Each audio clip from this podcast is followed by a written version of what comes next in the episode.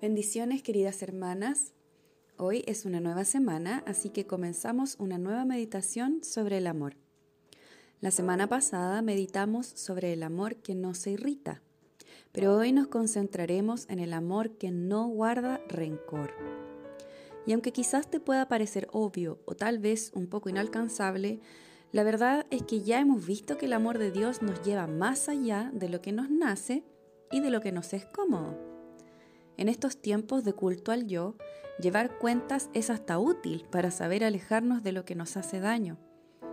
Pero Dios nunca tuvo en su plan que evitáramos al prójimo o que sanáramos mediante el aislamiento.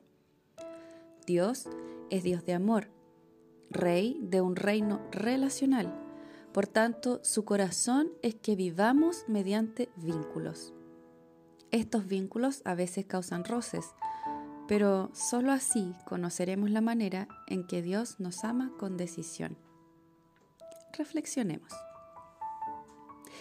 El príncipe rescata, encuentra o salva a la princesa, se casa con ella y vivieron felices para siempre. Mm, nuestra visión del amor ha sido empañada por cuentos donde nos sacan de la dificultad para vivir felicidad eterna y libre de brujas malvadas o dragones. Así también le han presentado el Evangelio a muchas personas. Rinde tu vida a Cristo y tu enfermedad se irá, tu matrimonio se restaurará, encontrarás trabajo, etc. El Evangelio de la Prosperidad es nada más que un cuento de hadas, una distorsión que nos ha cegado a muchos y nos ha impedido conocer el verdadero carácter de nuestro Dios. Así este cuento termina en decepción, alejamiento, y no una verdadera relación de amor con Dios. Ahora bien, nuestro cuento es diferente, pero tampoco tiene un final muy feliz, al menos no el final de la primera parte. Nuestro cuento se inicia en el jardín del Edén. Allí vivimos en comunión con Jehová, quien se paseaba por el huerto. El Espíritu Santo revoloteaba sobre las aguas y todo era perfecto, al parecer. Solo una orden se nos fue dada. No comas del árbol de la ciencia del bien y del mal, porque si lo haces, morirás. Al querer tomar por sí mismos el juicio sobre lo que era bueno o malo, el ser humano desobedeció a Dios, juzgó en el corazón que su juicio era superior al de Dios y luego no quiso tomar responsabilidad por sus acciones. Habiendo tenido todo, el ser humano decidió arriesgarlo por considerar que lo que quería era mejor que lo que tenía. ¿Te suena un poquito al problema de la actualidad? Es que el cuento solo cambia de protagonistas, pero la historia es siempre la misma. Vivimos considerando nuestro juicio y nuestra justicia superiores a las de Dios, solo porque nos permiten dar rienda suelta a nuestros impulsos, deseos y ambiciones. Luego no queremos tomar responsabilidad por las propias decisiones y culpamos a Dios por la maldad en el mundo, o peor aún, negamos la existencia de Dios. En esta primera parte del cuento nos encontramos con que el ser humano es así en el foro interno y va empeorando. Entonces no debería caber duda alguna de que Dios está enojadísimo con nosotros y por eso nos expulsó del Edén y de su lado. Por eso es que sufrimos. Dios está enojado y necesita soltar su rabia de alguna forma. ¿Verdad? Pues no. Tal vez sería lo lógico de pensar, pero Dios no se ajusta a nuestra lógica tan limitada. Dios no nos guarda rencor porque Él es amor y el amor no guarda rencor. Es más, la traducción literal de no guardar rencor es logisomai, que en griego significa hacer inventario. La versión NTV traduce esta característica del amor en 1 Corintios 13:5 como que el amor no lleva registro de las ofensas recibidas. Si Dios nos ama así, entonces ¿por qué fuimos expulsados del Edén? Al meditar en esto y en todo lo que Dios hace día a día, una vez rendida nuestra vida a Cristo para que Él la gobierne, es imposible que Dios lleve un registro de las ofensas recibidas. Ni siquiera las estima, porque su capacidad de amar y de perdonar es inconmensurable. Como prueba de esto, luego de ser expulsados del Edén, dice la Biblia que Jehová hizo túnicas de pieles de animal para Adán y Eva y los vistió. No es que los expulsó de donde estaban y nunca más los vio ni les habló. Los expulsó, pero fue con ellos. A pesar de que ahora el hombre debía trabajar la tierra con dificultad y la mujer dar, dar, a luz hijos con dolor, a causa de su decisión, Dios ahora estaba con ellos en medio de las dificultades de la tierra. ¿Qué pasó entonces? ¿Cómo es que Dios nos expulsó del Edén? Bueno, la verdad es que fuimos conducidos a vivir conforme a la voluntad de nuestra conciencia. El punto es que decidimos salir de ahí al decidir no obedecer un mandamiento de protección.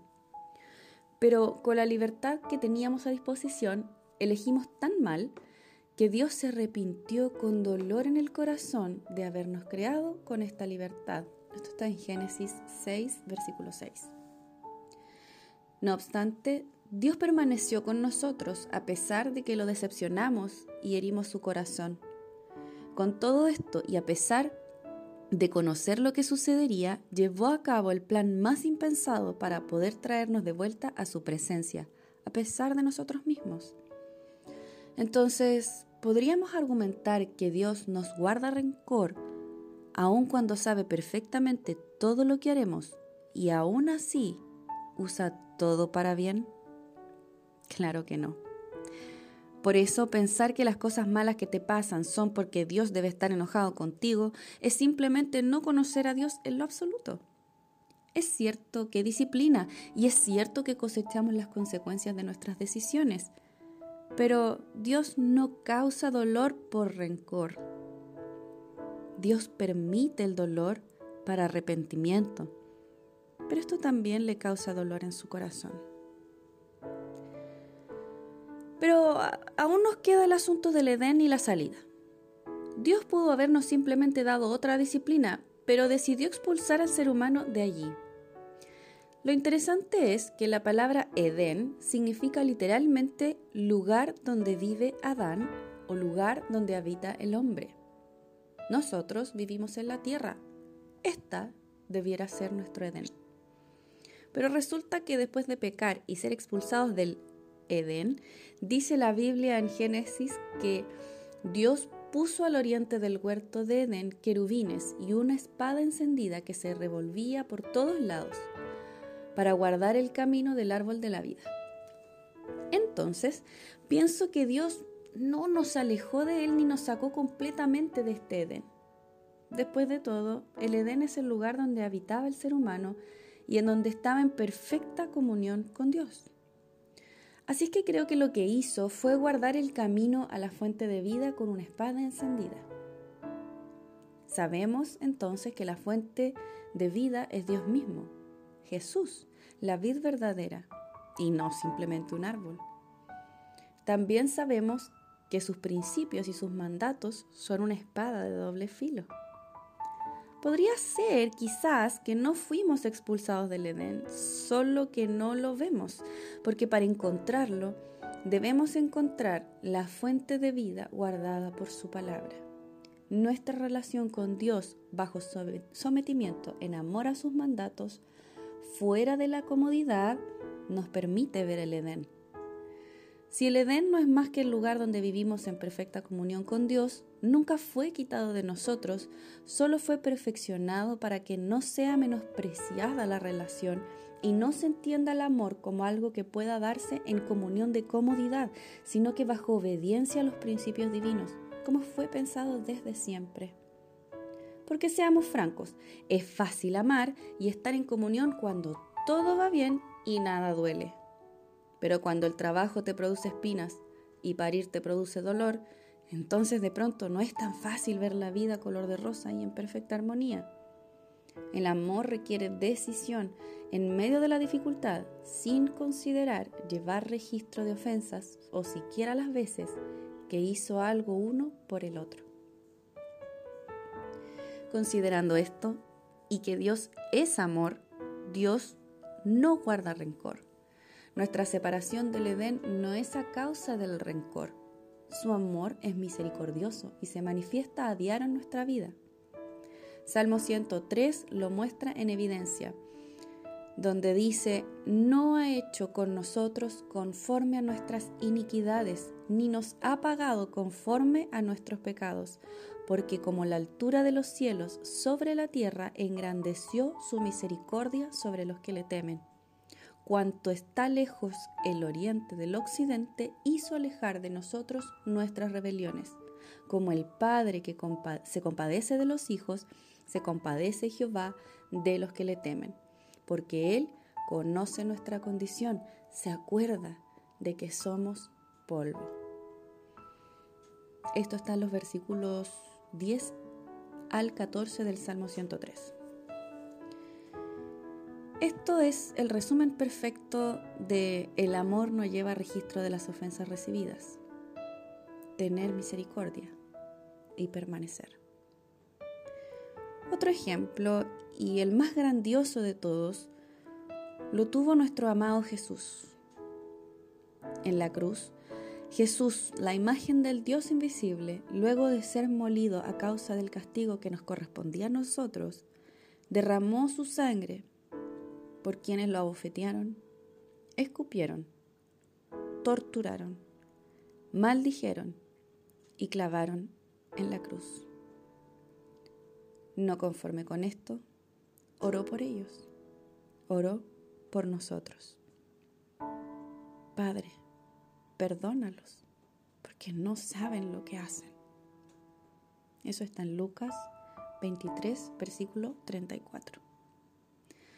Todo esto para poder darnos la oportunidad de conocer y experimentar la plenitud de su amor. ¿Conoces un amor más grande que este? Nos merecíamos ser fulminados por fuego santo, por tanta necedad y egoísmo en nuestro corazón. Sin embargo, Dios decidió entregarse a sí mismo por nosotros. Este tipo de sacrificio claramente no está considerando todo el mal pasado, el presente, ni mucho menos el futuro. El amor no guarda rencor, el amor muestra misericordia, no devuelve mal por mal y permanece siempre en toda circunstancia. ¿Cómo aplicamos esto en la práctica? El amor de Dios hacia nosotros es así, perfecto, sin rencor. Este mismo amor debe fluir hacia Él, puesto que Él vive en nosotros. Y si conocemos a Dios, le amamos. Amar a Dios sin rencor o sin llevar registro de lo recibido es amar a Dios sin sentir una y otra vez amargura por la disciplina o por la tribulación. Cuando dejamos que una raíz de amargura se arraigue en nosotros al punto de decir, Dios, ¿por qué permitiste esto en mi vida? Entonces enfriamos el amor y la comunión. El rencor o resentimiento solo corta vínculos. El rencor técnicamente es un resentimiento arraigado y tenaz, y un resentimiento no necesariamente es enojo, también puede ser un pesar. Quizás algo sucedió en tu infancia, o hace poco, o a tu alrededor, y tú no entiendes y crees que a Dios no le importa tu sufrimiento, dejando que esas cuentas te alejen o enfríen tu amor. Si estás escuchando esto, Dios te ha dicho hoy que te ama y que desea que sueltes el resentimiento porque Él no lleva registro de tus transgresiones. Solo quiere que experimentes su amor.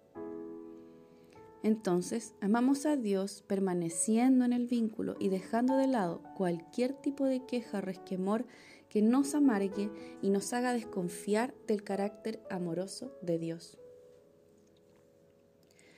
En el amor al prójimo o en el de la familia o incluso a los enemigos es igual. Llevar registro de las ofensas recibidas o del mal que el otro nos hace solo enfría nuestra capacidad de amar y puede contaminar nuestro corazón al punto de querer retribuir quizás. Esto da luz al pecado.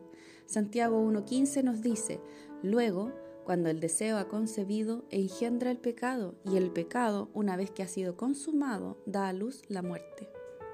Si lo ajustamos a esta meditación, diríamos algo así como, después de dejar que se junten las ofensas recibidas por un tiempo, se engendra o se genera en nosotros todo lo opuesto a la voluntad de Dios, que se traduce en frialdad, ruptura de relaciones, separaciones, alejamiento, lo que termina en muerte espiritual. Fuerte o no, la amargura es capaz de matarnos espiritualmente. Por eso es que es tan importante que practiquemos el amor logizomai, este amor que no guarda rencor, porque así fluye el amor de Dios en nosotros, para nosotros y para con otros. En el amor propio no llevamos registro de las veces que nos hemos equivocado, pensando que Dios te lleva la cuenta y te quita su amor a causa de tus errores. La verdad es que debemos intentar en las fuerzas de nuestro amado Dios no equivocarnos, pero si caemos, Dios es fiel, justo y lleno de amor para perdonar. Asimismo, perdonarse uno mismo y no culparse todo el tiempo es parte de un amor propio sano y equilibrado. No lleves registro de tus equivocaciones, más bien lleva registros de los pasos que has avanzado y da gracias a Dios por su infinita gracia y misericordia que te ha permitido avanzar y te ha sostenido hasta hoy. Así es importante también recordar que parte del amor propio y al prójimo también incluye el no traer a la memoria las cosas pasadas, puesto que esto solo nos detiene de avanzar. Tenemos esta mala costumbre de recordar los errores que cometimos en el pasado, sobre todo las mujeres que traemos a la memoria experiencias pasadas que a veces nos vuelven a amargar, dar rabia o doler. Hoy es tiempo de soltar porque nada de esto nos hace bien, ni a nuestro corazón o a la manera en que Dios desea que experimentemos el amor. Ya nos lo dejó el profeta Isaías en el capítulo 43. No os acordéis de las cosas pasadas, ni traigáis a la memoria las cosas antiguas. ¿Por qué? Porque Dios hará cosas nuevas. El amor que no guarda rencor en las relaciones de pareja es uno que no se vive mucho, la verdad. Tal como quizás ya lo has visto, el amor que se basa solamente en la retribución en las relaciones interpersonales o románticas es un amor débil y que no tiene la cuerda del amor de Dios rodeándolo para hacerlo fuerte. Usualmente en los matrimonios o relaciones de pareja, sobre todo las mujeres, sabemos perfectamente la fecha, hora y cantidad de veces en el que el pobre bendito varón se equivocó y nos hizo sentir mal. Entonces, a la primera de problemas o que se da una situación similar, sacamos hasta el PowerPoint con animación y todo de nuestro registro cuidadosamente guardado en el corazón. En el momento de la reconciliación, decimos que perdonamos, pero a la primera que vuelve algo parecido al problema, prácticamente vomitamos todo el listado de transgresiones, ya sea para hacer sentir mal al otro, validar nuestro punto o qué sé yo. Pero aquí no hay amor, o al menos no un amor completo. Toda relación debe estar basada en el amor verdadero que Dios desea experimentemos para luego sumarle el tipo de amor que le corresponde al tipo de relación, en este caso amor eros o romántico. De lo contrario, ninguna relación soportará las tempestades, ni mucho menos mostrará a Dios a los que no le conocen. Esto es porque es verdad que el amor se acaba, pero el amor del mundo. El amor de este mundo es frágil, pero el amor que Dios da y que deberíamos experimentar con decisión es aquel que vence toda contrariedad. Amando sin rencor lograrás ser liberada de las raíces de amargura y podrás llamar a tu cónyuge o tu pareja como Dios te ama a ti. En síntesis, el amor que no guarda rencor es aquel amor basado en el amor de Dios que no nos cuenta nuestras transgresiones y es capaz de mirarnos con potencial de lo que podemos hacer y es más de lo que Él puede hacer en nosotros. La sangre de su Hijo Jesucristo fue más que suficiente para cubrir toda transgresión y olvidarla para siempre cuando se la entregamos a Él. No debemos ser hipócritas y pedir que Dios nos perdone y nosotros no perdonar o no ser capaces de soltar las amarguras que nos provoca el llevar cuentas de lo que nos han hecho. Perdonar y alejarse del que te hace mal es algo que cualquier ser humano puede hacer. Perdonar, orar y obrar por restauración es el amor de Dios en acción en cada uno de sus hijos. Te invito a orar. Amado Dios, santo, santo, santo eres. Gracias por tu amor incondicional que no se acuerda de nuestras tantas transgresiones. Te damos gracias porque sabemos que tú nos amas así. Te pedimos, Espíritu Santo, que nos ayudes a amar así, a restaurar, a olvidar las transgresiones, para que no seamos hipócritas y podamos vivir como los hijos que tú has reclutado por la fe en Jesús. No nos nace, es cierto, pero te pedimos que nos ayudes a accionar conforme a tu corazón. Llévanos a más, a sacar las amarguras y a ser entes constructores de puentes y sanadores de heridas por causa de tu amor. En el nombre de Jesús. Amén. Que Dios te bendiga.